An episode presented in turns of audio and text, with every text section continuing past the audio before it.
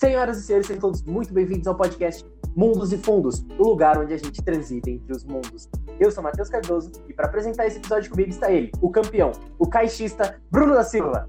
Alô, alô, Marciano. Eu não sou caixista, não, velho. Para com isso aí. É caixista sim. Ai, ai. E diretamente das terras públicas está ele, Riquelme Carvalho. E fala aí, meus gamers, tudo certo? Sim, meus queridos, e no episódio de hoje nós vamos discutir um pouquinho sobre os jogos que marcaram nossas vidas. Desde o mais simples até os profissionais, que esses dois estão aqui comigo. Então, bora logo para esse papo.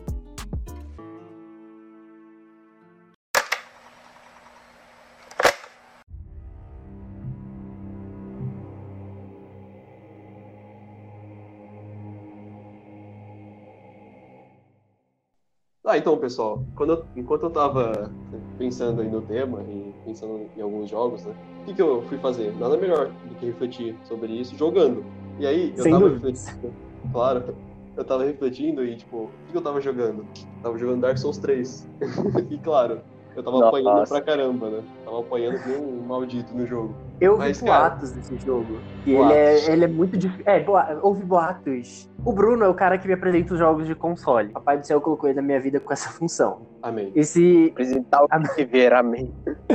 E eu vi no- em vários vídeos os caras falando que esse jogo ele é muito impossível. Confere aí, Prutão. Cara, algumas pessoas dizem que ele é quase o mais fácil. Só que algo fácil pra Dark Souls não é nada fácil, entendeu? Não é nem um pouquinho. O Dark Souls ele é uma boa metáfora à depressão. Bem interessante isso. Sério? Porque é, ele, ele é muito metafórico pra isso. Por exemplo, no lore do jogo, né? Todas as pessoas estão amaldiçoadas com a maldição. Não sei se são todas, na verdade, mas a maioria tá amaldiçoada com a maldição que é, tipo, a maldição do morto-vivo, assim. Que é do, do Hollow, né? Do podre. E no caminho que você passa, algumas pessoas que elas têm essa maldição. O que, que é essa maldição? Você morre e volta. Um corpo podre, um corpo vazio, né? E, tipo, Hum. muitas pessoas no caminho que você encontram, elas desistiram. Então tão- tá só o corpo lá. E você não, você tá lá tentando de novo, e morrendo, tentando de novo, e tentando, tentando, entendeu? Então tem umas metáforas bacanas. Caramba, eu não sabia disso daí, não. É da hora. Sim, sim, que é algo que agora tá virando bastante, vamos, colocando entre aspas, moda entre os jogos, né? Eles tentam colocar um ar ainda mais profundo em seu jogo. Algo que tira você um pouco da história e faz com que você consiga aplicar um pouco na sua própria vida. Pegando referências até mesmo do que tá acontecendo atualmente. O jogo deixou de ser só por jogar. Ele agora ele tem, ele conta uma história, ele traz uma reflexão. Ele não traz só jogabilidade, ele traz uma experiência pra você, bem imersiva. Ele é arte agora. Exatamente. É, exatamente. Exatamente. A, a numeração das artes, o quadrinho é a nona arte e os jogos de videogame são a décima arte. Ah, que da hora, mano. Isso que é muito bacana, porque o, tanto o quadrinho quanto, quanto o videogame, eles não eram considerados artes. Eles são considerados artes. Isso é muito legal, sabe? Você vê essa evolução da, da percepção que a gente tem. Sim. Exatamente. Video- videogame ultimamente tá perdendo um pouco da fama de ser algo apenas para descontrair. O que você vê hoje são formas, além de muito adequadas de se- te apresentar uma história, uma reflexão, fazer com que brilhe seus olhos com relação à à arte, esse tipo de coisa. Eles também ultimamente estão virando emprego, se você parar para analisar. Existem muitos jogos que você pode se tornar profissional e ser tão famoso quanto, quanto o próprio Neymar, por exemplo. Eu vejo isso baseado nos, pe- no pessoal do LoL, sabe? Você tem narrador de LoL, você tem equipes de LoL. E o mercado de esportes, de forma geral, tô falando do LoL porque ele é um dos maiores. Ele Sim, ele sim. alcançou um patamar. Os jogos, pra vocês terem uma noção, eles faturam mais do que a música e o cinema juntos. Então, é. Cara, não é pouca bosta, não. É bastante, né?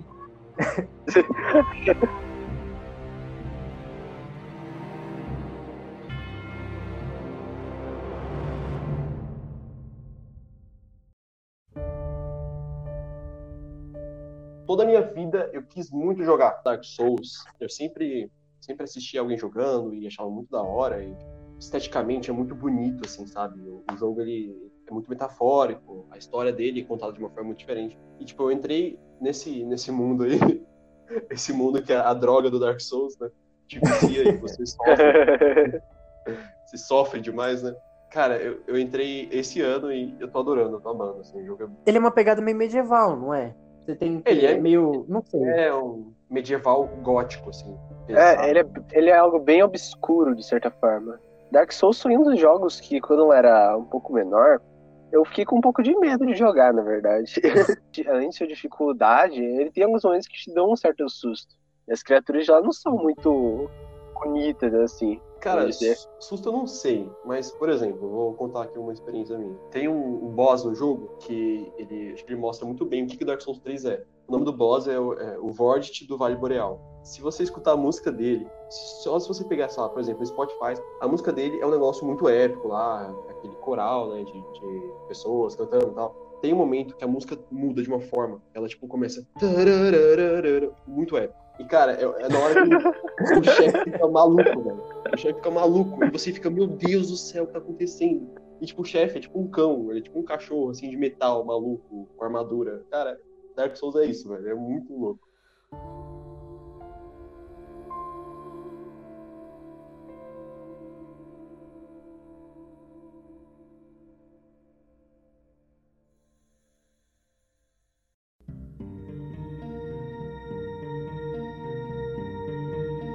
O Icam falou é, de que tinha medo de jogar. Eu lembro que quando eu era pequeno, a gente tinha. Sabe, era aqueles jogos que assim, só gente muito corajosa jogava, tipo Resident Evil. Uhum. Como que é aquele que tem o cara de cabeça de pirâmide? Silent Hill. Eu vi assim, gameplays ou coisa assim, o pessoal comentava na, na sala. Cara, era um jogo muito. Era assim, cara, você joga esse jogo, meu Deus, como você uh! consegue, como você é corajoso. Sabe, uns molequinhos de 8 anos. Que começavam a fazer planos de passar a noite jogando isso. É, eu cheguei a ter uma época assim também. Uhum. Me fez lembrar também, quando eu tinha, eu acho que o meu PlayStation 2, se não me engano, que eu ficava jogando Resident Evil 3. PlayStation 2 foi o único videogame que eu tive. E eu lembro que justamente um dos jogos que mais me marcou, cara, eram os jogos de desenho. Principalmente, eu vivo falando para vocês o jogo do Madagascar 2. Cara, Nossa, esse... esse é GOT, hein? Game of the Year. Cara, esse, esse jogo, pelo amor de Deus, mano. Eu amava esse jogo. A fase do vulcão, eu não eu tenho ainda ele, tá meio empoeiradinho, de vez em quando eu pego. Eu não consigo passar dessa fase ainda. Eu ainda? Não, não sei. É um nível muito alto para uma criança, né? e o, o, meu irmão, ele conseguiu ir mais longe do que eu, porque a gente é, instalou de novo o PlayStation 2 uns tempos atrás para jogar, né, em épocas de pandemia. E aí eu saí, meu irmão ficou jogando. Quando eu fui ver, ele já tinha avançado uns dois, três mundos novos que eu não conhecia no jogo. E eu fiquei tipo, caraca, eu tô há 15 anos tentando jogar esse negócio. Muito boa essa parte. Uma coisa, uma coisa que tá um pouco confusa na minha cabeça. Você chegou a jogar Madagascar 1 também? Tem? Existe? Existe? Tentando lembrar se isso era do Madagascar 1 ou 2, isso, isso tudo. Que no Madagascar 1 eu lembro que tinha uma fase que era muito divertida. Que, por eu não ter memory card numa época, eu acabava que jogava sempre as mesmas fases eu não me incomodava, porque era criança, então me divertia de forma. Caramba, eu tô vendo aqui, eu não conheço. Pra mim existia só a partir de Madagascar 2. Madagascar 1, o jogo dele nunca existiu. Mas existiu, cara. Eu lembro de uma fase que me marcou bastante, que era uma fase que você jogava com os pinguins. Que era quando. Sabe quando os personagens eles estão presos em caixotes? Sei, é lá caixote. É tipo aqueles containers, né? É, exatamente, container, essa é a palavra. Você jogava com os pinguins você tinha que ficar empilhando containers, zoando com os marinheiros, os caras que estavam lá dentro, era algo muito divertido. Uma coisa que também me marcava bastante no Madagascar é que tinha uma enorme variedade de minigames, de certa forma. No 2 tinha também vários. Era legal porque tinha um de corrida do Martin, que era. Você andava lá no, na parte principal, no centro do mapa, aí você encontrava um grupo de zebras, e aí você entrava no minigame do Martin, que era só jogos, jogos de corrida. Eu não lembro o ponto, você tinha que coletar uns macacos. E tinha muitos macacos que ficavam dentro desse minigame, sabe? Aham, uhum, uhum. É algo bem aleatório o jeito que eles colocam esse minigame, mas era sempre algo muito divertido.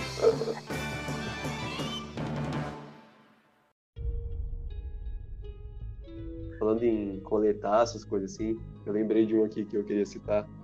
Cara, a saga Arkham, que o segundo jogo que eu ganhei de Xbox foi Batman Arkham City. E Batman Arkham, teoricamente, para você completar o jogo, você tem que pegar todos os troféus do Charada. E, cara, isso não é legal, entendeu? isso, isso, não é divertido, tá ligado? Tipo, é Nossa, não é. Porque... Arkham eu queria jogar.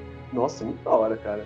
O Arkham, assim, para você coletar os troféus, ou você acha no mapa espalhado, ou você tem que fazer vários puzzles. Só que os puzzles, alguns são muito bons, assim, demora para pegar, E são muitos, cara, é muita coisa. É, é, é tipo, sei lá, é muita coisa, tá ligado? Mas os troféus, eles são, tipo, é objetos ou são vários pontos de interrogação? Então, São são, objetos é, são- variados. é um objeto, que é um pontinho de interrogação lá, e alguns deles liberam, por exemplo, liberam artes conceituais, sabe? Ah, eu imagino que seja um jogo muito profundo, porque se tratando do Batman, tudo do Batman é extremamente profundo Uhum. e denso. E aí eu queria saber como que, que é, porque eu sou. Eu tenho a barreira de que eu não tenho console, eu não tenho essas coisas pra jogar, mas eu tenho muito interesse em jogar essas coisas. E como eu falei lá no começo, você, Papai do Céu, colocou você na minha vida pra fazer essa função de apresentar esses jogos aí pra mim, cara. Só chegar aqui em casa. mano. Tem Halo esperando aqui, tem Dark Souls. Apanhar de Botar o reino Matheus. novamente. Não, o Matheus apanha em Halo, velho. Vou botar ele pra jogar Dark Souls. Jogar entre aspas, né? Jogar, Mas, né?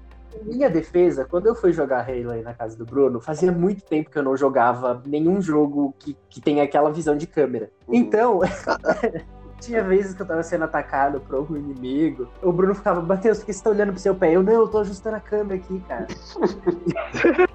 Tinha hora que Nossa, o Matheus leva pra cima e Só fala, da- mano, pra onde que é, velho? Olhando pra cima, assim, pro céu. só fazendo um disclaimer, ele foi na casa do Bruno jogar o quê? Halo. Halo. Lá vem, olha lá. Halo é jogo do quê?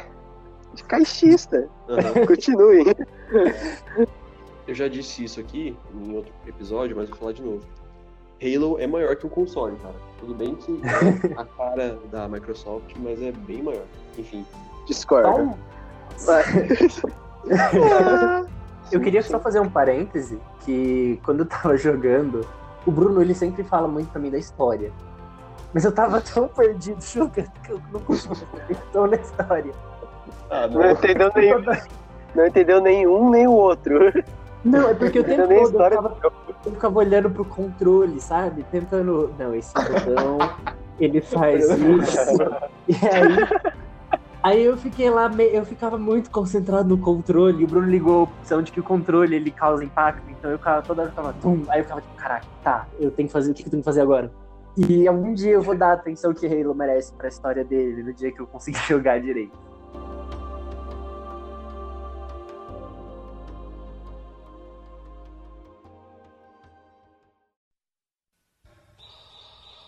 Outro jogo que tem uma, uma boa parcela de coração dedicado a ele na minha infância é, é um jogo que eu joguei na casa da minha prima. Era um tipo de Super Mario World, só que era do Seu Madruga, e era Super Magro World. Cara, era muito legal. era muito legal. Cada nível você tinha que resgatar um personagem da vila do, do Chaves. Mano, que isso? É super magro. E tipo. Mas o cenário era, era da Vila do Chaves ou era um cenário tipo Mario mesmo? Não, era, era o cenário Mario com o seu Madruga. O Mario é o seu Madruga. E, tipo, tipo, a habilidade que você ganhava que o seu Madruga ganhava uma armadura. E esse Meu ficava Deus. poderoso. Era louco, mano. Incrível.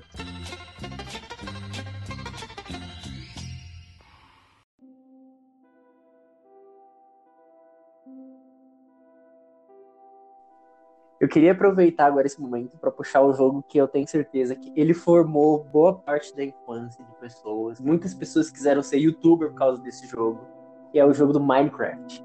A minha, minha experiência com Minecraft, ela não foi tão assim, não, de tipo, ah, ser youtuber e tal. Não tinha essas Herege. Herege.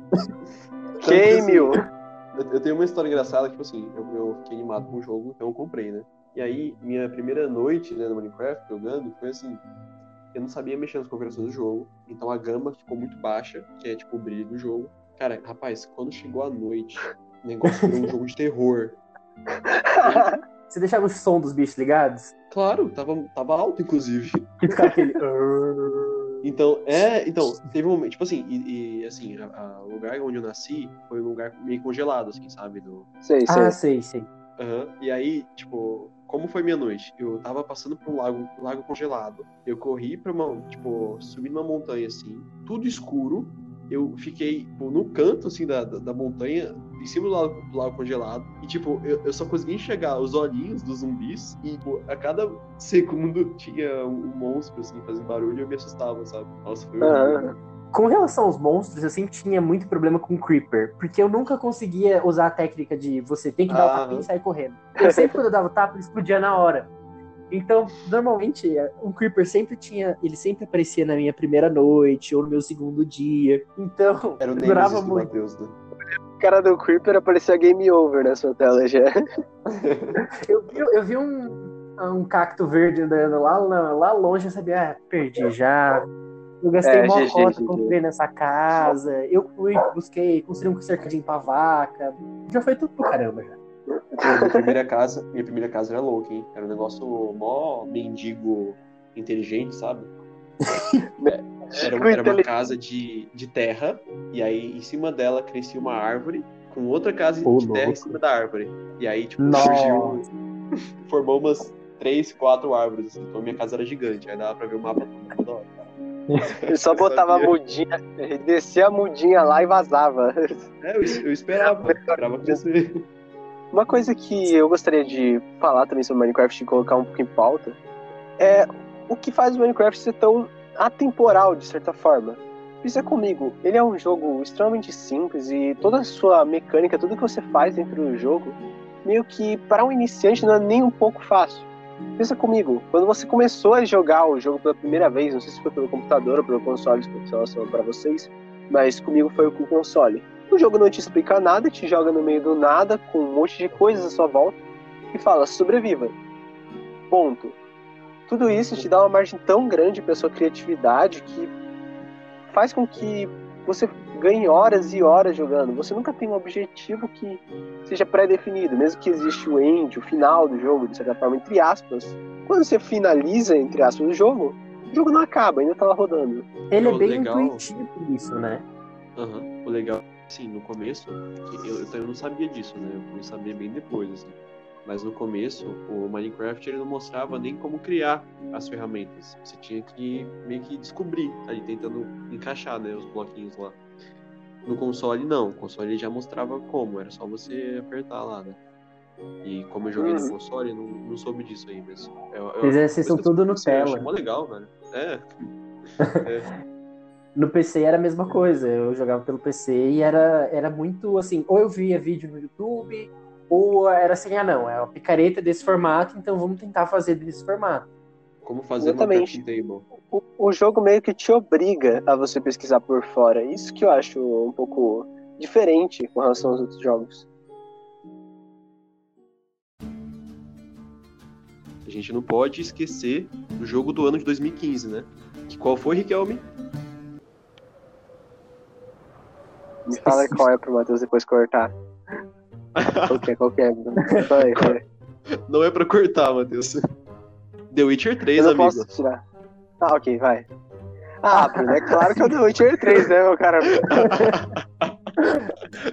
Lógico. ai, ai. The Witcher é lindo, né? Rep- Não, repete aí, repete aí. Né? E o Matheus corta que essa parte. Vai se ferrar, então. Que é, Riquelme, dá seu depoimento aí sobre The Witcher. Peraí, peraí, já vou dar, já tem que fazer com a parte do Matheus cortar, né, aí. Não, vai se ferrar, não vai cortar. Vai, vai ter, inclusive, você pedindo pra eu falar, tá ligado? É claro que é o The Witcher 3, né, meu cara Bruno? Você acha mesmo que eu Sim, vou cortar claro que você? Cara, com relação ao The Witcher 3, esse é um dos jogos recentes que eu tô jogando. Infelizmente sendo recente, mesmo que o jogo tenha sido lançado 5 anos atrás, só agora eu consegui jogar. Que eu tive uma das melhores experiências. Todo mundo é muito imersivo, ainda, ainda mais por conta que na versão que eu joguei do Xbox One é dublado. Isso fez uma puta diferença pra que eu conseguisse perceber toda a história e tudo que tá acontecendo. Aham. Eu- cara, eu joguei com tanto com o áudio original em inglês, tanto com dublado, assim.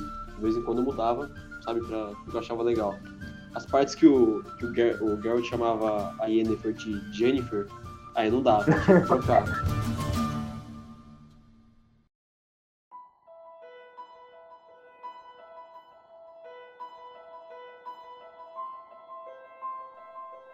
Como a gente tá falando sobre jogos que marcaram a nossa vida, um jogo que me marcou muito, de que eu joguei jogo ainda, joguei por anos, sigo bastante a franquia, é a franquia Call of Duty. Não, Call of Duty é da hora, mano. Call of Duty é, é o tipo de jogo que, que acho que todo mundo também já jogou, ou pelo menos já ouviu falar assim, ou ouviu alguém jogando. Call of Duty, pra mim, é o jogo que ele só existe, assim, né, tão forte nessa, na nossa memória, assim, por causa do modo zombies. Cara, qualquer pessoa jogou o modo zombies, assim, de jogar bastante e ficar muito empolgado jogando, assim, quando é casa de um amigo. E eu nem gosto do jogo, porque eu acho que ele vem de uma, uma indústria, digamos assim, né, uma forma de se produzir, que eu acho meio merda, que, é, os caras querem produzir toda hora, e tem jogo que é basicamente um, igualzinho ao, ao, anterior, só que com uma atualização ou outra, meio bobo. Assim. E pô, eu, eu, gosto mesmo do, do, do videogame quando ele tenta trazer algo artístico no sentido de, tipo, ah, qual vai ser a história que a gente quer contar agora, sabe? Nossa, então vamos pensar Isso. bem pra uma história nova e tal. Mas se eu for que é ruim, isso é coisa minha, isso é coisa que eu gosto. Porque Call of Duty não é um jogo pra você pensar nisso historicamente, é um jogo pra você só dar tiro em nazista, sabe? Sim, sim. A ideia é bastante você poder se distrair, sabe? Você não precisa estar tá preso a uma história é, é literalmente uma válvula de escape. Algo que eu acredito que faz com que o COD seja muito abrangente é que, claro, ele pega bastante somente o público de jogos de tiro, pessoas que já são adeptas desse tipo de jogo, mas eles ainda conseguem colocar algo a mais, que é o quê? O jogo tem vários modos para o que você possa fazer.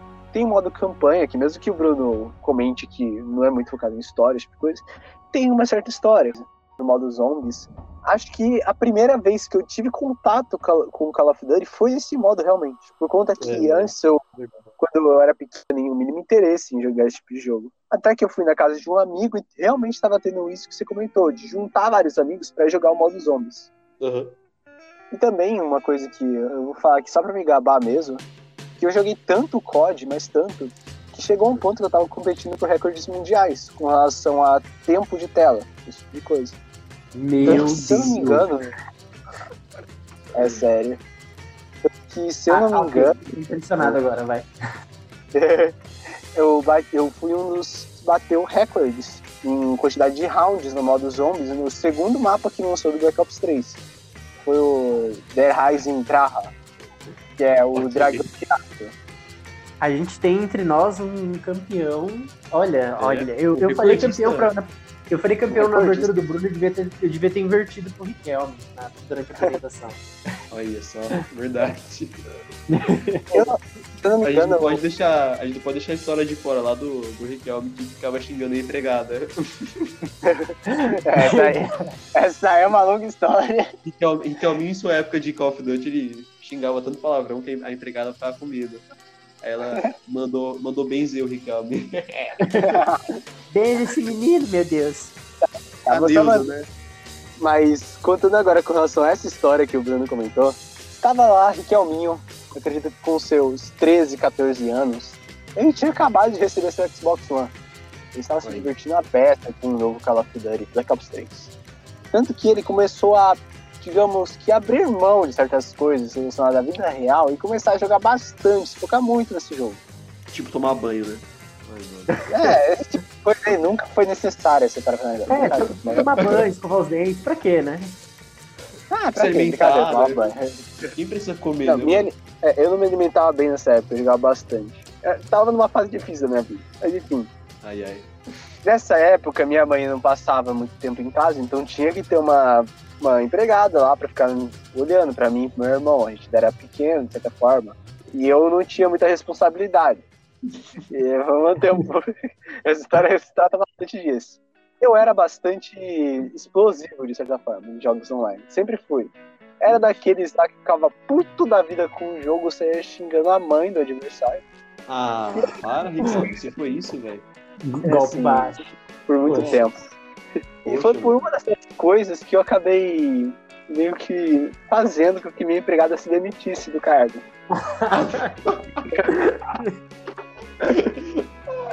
eu assustava. Esse, a, Neuza, a Neuza falando, esse menino tá com demônio, é. não dá pra ficar aqui não. Exatamente. Exatamente, o nome dela era Neuza, eu cheguei a comentar. Ah, não, e ela, era uma senhorinha bem fofa, ela era muito legal comigo. Eu nunca destratei dela, isso é um ponto, nunca destratei dela.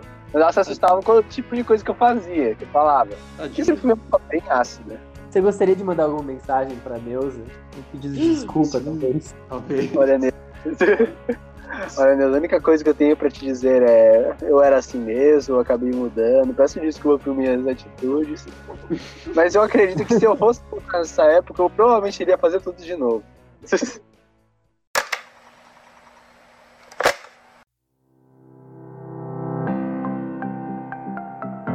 Pois é, pessoal, infelizmente o episódio tá chegando ao fim.